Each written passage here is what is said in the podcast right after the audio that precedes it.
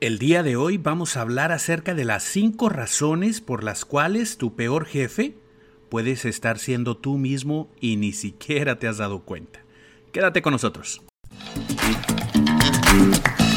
Estás escuchando Emotional Paycheck con el doctor Jaime Leal, un podcast dirigido a líderes de equipo y profesionales de la gestión de talento.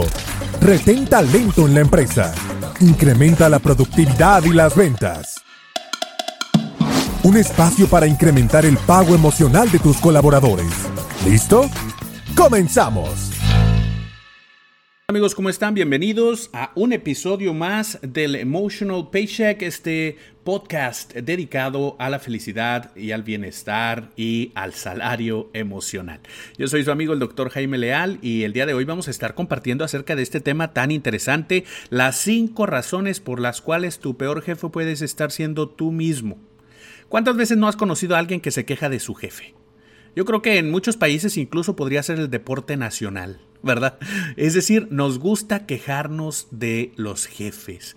Es casi como una, como una obligación moral creo yo, de algunas, eh, y obviamente lo menciono entre comillas, ¿verdad? Porque a veces de moral no tiene mucho, pero nos gusta quejarnos de nuestro jefe inmediato hay chistes al respecto, hay cultura desarrollada al respecto de los malos jefes, de cómo los jefes nos sacan ventaja, de cómo los jefes nos tratan mal, de que mi jefe, bueno, tanto se ha hablado de los jefes que incluso muchas empresas ya buscan eliminar el término jefe del vocabulario en un intento por reducir el impacto negativo que éste tiene dentro de las organizaciones. Pues les llaman ahora coach, líder, ¿verdad? Eh, supervisor. Hay diferentes nombres que le van dando, jefe de turno y, y bueno, pues líder de equipo y eh, este, pues, Scrum Master, ¿verdad? En las nuevas, en las nuevas este, tecnologías de, o sistemas de metodologías de empresas ágiles, ¿verdad? Pero cualesquiera que sea el nombre que le aplique, la relación con esa persona con la que estás reportando constantemente, tu jefe inmediato es fundamental para poder tener un buen salario emocional. Pero ¿cuántas veces nosotros mismos somos nuestros peores jefes? ¿Ah, verdad? A lo mejor esa no te la esperabas, pero ¿cuántas veces no has sido tú mismo o tú misma tu peor jefe? ¿Cuántas veces no haces tú mismo lo que tú estás criticando que tu jefe no hace contigo? o hace contigo, de lo que te quejas.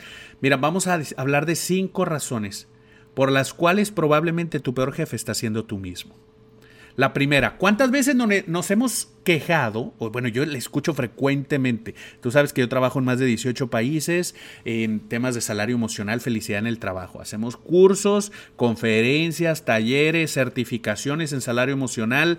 Y bueno, pues estoy en contacto con muchas personas y las personas me cuentan, ¿verdad? Me cuentan sus historias, me cuentan lo que les preocupa. Tenemos un assessment, un assessment del salario emocional que se llama el assessment TARRIX y medimos los distintos elementos del salario emocional. Por cierto, aprovecho para hacer el comercial. ¿Verdad? Si deseas utilizar eh, o medir, perdón, medir la calidad del salario emocional en tu organización, bueno, pues envíanos un mensaje en info.emotionalpaycheck.com o bien deja un comentario aquí mismo en el podcast y con todo gusto te hacemos llegar una muestra gratuita del primer assessment que mide la calidad del salario emocional. Con esto en mente, ¿cuántas veces la gente se queja del jefe? Y una de las quejas principales que tienen del jefe, sin duda alguna, es mi jefe no se preocupa por mí. Muchas veces incluso a los líderes dicen, oye, ¿cuál es el, error que está cometiendo ese líder? Es que no cuida a los miembros de su equipo. Nosotros somos el activo más importante de la organización y no nos cuidan. Nos quejamos constantemente. Yo estoy seguro que conforme lo voy diciendo, a lo mejor si tú no lo has hecho, que me parecería muy extraño porque mucha gente lo hace, pero bueno, si fuera el caso, tú seguramente conoces a alguien que se ha quejado de eso que abiertamente ha dicho, bueno, es que no se preocupan por las personas dentro de la organización y eso es sumamente importante que lo hicieran, pero no lo hacen. Bueno, pues esa es una invitación a ver qué tal te estás cuidando tú a ti. La pregunta es esa, ¿cuándo te, te cuidas a ti? ¿Cómo te demuestras que cuidas de ti mismo? Alimentándote saludablemente, educándote en temas relevantes, cuidando de tu salud, atendiéndote cuando tienes un dolor, descansando cuando tienes que descansar, encontrando el balance Oye, ahorita estamos en tiempos de pandemia, estamos en tiempos de cuarentena, en tiempos de trabajar desde casa. ¿Y cuántas personas se la pasan trabajando más horas que si estuvieran yendo a la oficina? Porque no saben encontrar un balance, no saben desconectarse, no están cuidando del miembro más importante de su equipo. Queremos que el jefe nos cuide, queremos que el jefe nos atienda, queremos que el jefe pues eh, eh, ponga atención a nosotros, pero nosotros mismos no nos ponemos atención. Ahí está la primera. Vamos a hacer una pausa rápida. Y no me refiero a una pausa comercial, me refiero, esa ya viene después, pero a una pausa donde puedas revisar cómo es que tú te estás cuidando a ti mismo. ¿Qué estás haciendo hoy? Oye, si tuvieras que calificar en una escala del 1 al 10, ¿qué tanto te cuidas? ¿Cómo te calificarías? ¿Qué tan buen jefe estás haciendo contigo mismo? ¿Cómo es que estás llevando a cabo tu propio cuidado personal? Tus atenciones médicas, tus atenciones de salud, cuidado, descanso, aseo. Oye, cuídate en el aseo personal, aunque estés dentro de la, de la pandemia y que no voy a activar mi webcam, nadie me va a ver, hombre, no pasa nada. ¿Cómo que no? Tú te estás viendo y eso ya es importante. Cuida del miembro más importante de tu equipo, que eres tú. No me importa si dices, oye, no, es que mi familia y mis hijos van primero. Está bien, pero precisamente porque sus hijos son importantes, usted debe cuidarse a sí mismo. Si no, ¿quién va a cuidar de sus hijos? Cuidemos de nosotros mismos. Verdaderamente atendamos cómo es que podemos hacer teletrabajo de manera más efectiva, trabajo en la oficina de manera más efectiva, pero siempre cuidando de nosotros mismos. Ser más productivo no significa morir trabajando, ¿verdad? Que te dé una de estas eh, eh, colapsos nerviosos en el trabajo porque, ah, bueno, pues es que se esforzó tanto que se volvió loco, o se esforzó tanto que se quedó dormido, se desmayó del esfuerzo que hizo. Pues no, ¿verdad? Hay que administrarse. Esto es una carrera de fondo, es una carrera de larga distancia. Son muchos años los que quieres trabajar, los que quieres estar activo. Entonces más vale que te cuides.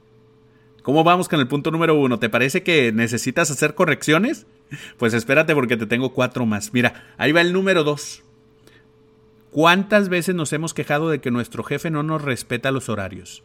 Me escribe en domingo, me manda un mensaje el viernes en la tarde, me pone tareas desde el lunes a las 6 de la mañana y espera que a las 9 ya le tenga respuesta, me manda mensajes a horarios que sabe que estoy descansando, me desvela, me madruga y espera que siempre tenga el rendimiento como si hubiera descansado, pero no me deja descansar. ¿Te suena familiar? A lo mejor dices, oye, ¿sabes qué? Si así es mi jefe. pues bueno, pues ¿cuántas veces tú mismo provocas esto? ¿Cuántas veces tú mismo no te puedes desconectar? Aunque tienes la oportunidad de desconectarte, no lo haces. Muchas veces nosotros mismos somos los que no estamos respetando nuestros propios horarios. Nos convertimos en pésimos jefes, explotadores de nosotros mismos. Estamos todo el tiempo buscando trabajar. Oye, nada de descansar, nada de esparcimiento, nada de, de eh, estar con la familia, del balance vida y trabajo, un ratito para ti, de pensar en la nada, de, de hacer algo que nada más por el placer de hacerlo, por tu gusto. Pero no, pues ahí está. Uno trabaja y trabaja y trabaja y trabaja y trabaja. Termina uno esforzándose de más, llevando la maquinaria, eh, y me refiero al cuerpo, ¿verdad? A nuestro cuerpo físico, nuestra parte mental, emocional, al límite. Respetar los horarios es una buena forma de ser tú un buen jefe contigo mismo. Respetar los horarios es fundamental. ¿Qué tal estar respetando los horarios? ¿Bien? ¿Mal? Más o menos te pones a trabajar a todas horas. Y dices, bueno, ya, ¿cómo vas en la 1 y la 2? ¿Qué tal te fue? ¿Por qué te tengo más? Número 3. Otra de las razones por las que somos pésimos jefes de nosotros mismos es porque nos fijamos metas poco realistas. Por eso es que caemos víctimas de eso que nos dice pierda 10 kilos en dos días. Oye, a lo mejor exageré un poco, ¿verdad? Pero te dicen 3 kilos en dos días. Pues no, no es saludable perder 3 kilos en dos días, a como lo pongas. ¿Verdad? No es saludable. Hay un órgano de tu cuerpo, no sé cuál sea, pero alguno de ellos está pagando el precio de esos 3 kilos que estás perdiendo en dos días. No es saludable. Pero, ¿por qué caemos víctima de eso? porque nos fijamos metas poco realistas. Queremos bajar 15 kilos en un mes. Oye, no, yo voy a perder 20 kilos el próximo mes. Pues espérate, mídete poco a poquito. Y lo mismo hacemos en el trabajo. Muchas veces terminamos por decir, oye, pues voy a lograr este número de ventas, o voy a abrir tantos proyectos, o voy a terminar cuántas cosas, o voy a responder 500 emails. Oye, pues te vas a volver loco. Te pones una meta tan poco realista que al final, aunque hayas hecho un muy buen trabajo y te hayas esforzado bastante bien, terminas por no cumplirla, por no llegar. Y como no llegas, pues terminas por sentirte deprimido. Entonces, es bien importante que fijes una meta realista contigo mismo. Una meta realista que te permita lograrla y sentirte exitoso. No te pongas trampas a ti mismo. Ahí está la tercera razón por la cual muy probablemente eres tu peor jefe y ni siquiera te habías dado cuenta. Número cuatro, ahí vamos con otra. Te das mala retroalimentación. ¿Cuántas veces no he escuchado, uy, miles. Ojalá y me dieran un dólar por cada vez que he escuchado esa queja por parte de, diferentes personas en las organizaciones. Y a veces con justa razón, ¿verdad? No estoy diciendo que se queje uno sin razón, pero una, es una queja muy común. No me dan retroalimentación, no sé cuál es el objetivo que buscamos, no sé si voy bien o voy mal, nada más me hablan para criticarme. Cuando me hablan es porque me van a regañar, nunca me reconocen mis logros. Bueno, todo eso ahora traduzcámoslo, trasladémoslo al espacio personal. ¿Cuántas veces terminas por darte mala retroalimentación a ti mismo? ¿Cuántas veces terminas por enfocarte solamente en las cosas negativas que haces y no en las positivas? ¿Haces algo positivo? Ah, X, ya me salió bien, rápido, a lo que sigue. Ah, y haces algo malo. Uy, ahí estás metido y metido y metido una vez más. Mira, te voy a recomendar un, una, un video de un cuento que escuché por ahí y lo tengo en mi, en mi canal de YouTube, en el canal de Cuentos para Despertar, que es un canal donde están cuentos para dormir a los pequeños, pero para despertar a los grandes. Entonces cuento historias con algún aprendizaje. Ahí hay un cuento que se llama El chiste. Y entonces, pues bueno, ese búscalo por ahí en YouTube, lo vas a encontrar el chiste Jaime Leal, cuentos para despertar y seguramente te va a salir por ahí. Y bueno, pues es, es precisamente sobre eso. ¿Cómo es que nos damos mala retroalimentación? Nos enfocamos en las cosas negativas, dejamos de pensar en lo positivo, terminamos por regocijarnos y revolcarnos y darle vueltas 10 o 12 veces a la misma situación negativa. Pero cuando pasa algo bueno, ah, pues ya, a lo que sigue. Otra cosa, a otra cosa mariposa. y sigues trabajando. Oye, ¿te suena familiar eso? Pues muchas veces se queja la gente de que los jefes lo hacen con ellos, pero ¿cuántas veces nosotros mismos lo hacemos con nosotros mismos? Número cuatro fue, te das mala retroalimentación y eso es otra forma de ser un mal jefe contigo. Y ahí va la quinta. La número quinta, última. No tienes plan de crecimiento. Uy, esa es otra bien común en las organizaciones. ¿Cuántas veces dicen, no sé, no tengo expectativas, no sé hacia dónde voy, no tengo claro cuál es mi plan de crecimiento, no me dan plan de vida y carrera, no sé hacia dónde voy a, a desarrollarme, cuál es el siguiente paso? Estas son quejas frecuentes dentro de las organizaciones por parte de algunos profesionales. Bueno, pues lo mismo hacemos con nosotros mismos. Mira, si tú le preguntas a alguien, oye, ¿cuál es tu plan de aquí de uno a tres años? ¿Qué quieres hacer? ¿Qué quieres tener? ¿A dónde vas a estar? Eh, eh, ¿Cómo lo vas a lograr? ¿Cuáles son tus mecanismos? ¿Qué necesitas adquirir como nuevos talentos? No te saben decir. La gran mayoría de las personas anda por ahí nada más a la deriva, no tiene un plan de crecimiento. Ah, pero queremos que alguien más nos lo ponga. Es tiempo de que, mira, hoy en día las organizaciones están más formadas para que las personas sean cada vez más autodidactas y autogestoras de sus propias actividades. O sea, buscas cómo aprender las cosas nuevas que se van presentando por tu cuenta, no esperas el entrenamiento. Y dos, vas autogestionando las habilidades que tienes, los planes que tienes de crecimiento. Y bueno, ya de alguna manera vas rebotando ahí con tu jefe, con tu líder, con tu coach, como le digan en la organización, para ir avanzando en el sistema organizacional, la empresa, creciendo. Pero si estás esperando que alguien venga y te haga el plan y te diga cómo hacerle y te dé el curso y bueno, después del curso que te den cómo aplicarlo, pues bueno, sí hay empresas que lo hacen, pero la verdad es que cada vez son menos. Y por otro lado, también si hay alguien que lo haga antes que tú, pues se te va a adelantar ¿verdad? Entonces luego no se ande quejando de que no estaba el crecimiento ahí. Si usted no hace su propio plan de crecimiento, tampoco va a poder valorar entre una oferta de trabajo atractiva en una empresa y otra que no lo es. Muchas veces nos vamos porque nos pagan dos, tres pesos más. Y decimos, bueno, son dos, tres pesos más, perfecto. Si su plan de crecimiento quiere decir ganar una cantidad así de dinero más, está bien, buena decisión. Pero también si consideras otros aspectos, además del financiero, en un plan de crecimiento, tal vez te das cuenta que te fuiste a ganar dos, tres pesos más, pero no hay crecimiento, no hay futuro, no hay exposición, no hay buen puesto de trabajo, no hay construcción de currículum, no generas nuevas habilidades. Oye, entonces ¿de qué te sirvieron los dos o tres pesos más? ¿verdad? A lo mejor a veces conviene otra empresa que no te paga esos dos o tres pesitos más, pero sí te da una oportunidad de crecimiento, un plan de desarrollo, una posibilidad de generar un mayor currículum, tener exposición a otros niveles que luego te van a resultar en otro puesto de trabajo. Ya es decisión de cada quien. No estoy diciendo que en todos los casos, los casos deba ser así, pero muchas veces si no tienes el plan de crecimiento, alguien te va a usar para sus planes.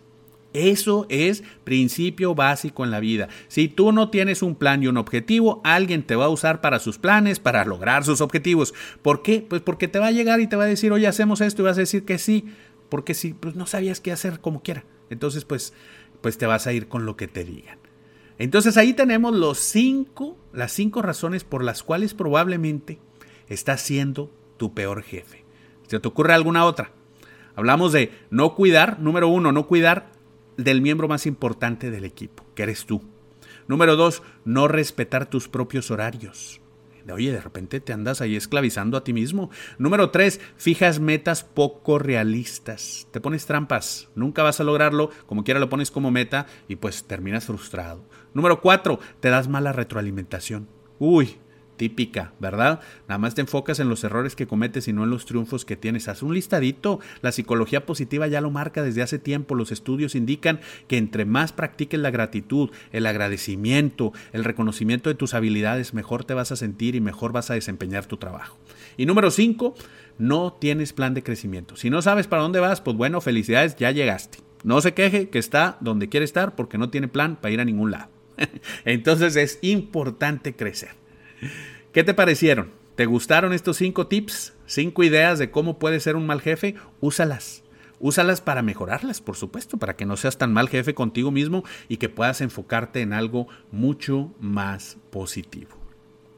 Recuerda que aquí en el Instituto Emotional Paycheck, directamente desde Canadá y presente en muchos países de Latinoamérica, estamos capacitando personas hoy en día online, 100% online, cursos de teletrabajo, de liderazgo a distancia, de eh, administración de equipos de trabajo con metodologías ágiles, eh, de comunicación, de salario emocional.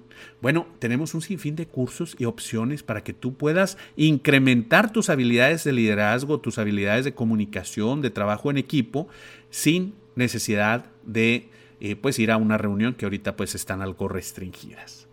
Yo soy tu amigo Jaime Leal y te recuerdo que siempre puedes dar un aumento sin afectar el presupuesto. Un aumento en el salario, en el salario emocional. Nos vemos en el próximo podcast. Gracias por acompañarnos en un episodio más de Emotional Paycheck, una producción del Instituto Canadiense de Pago Emocional.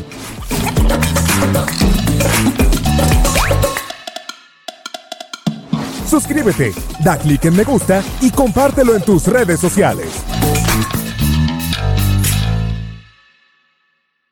Emotional Paycheck Institute of Canada.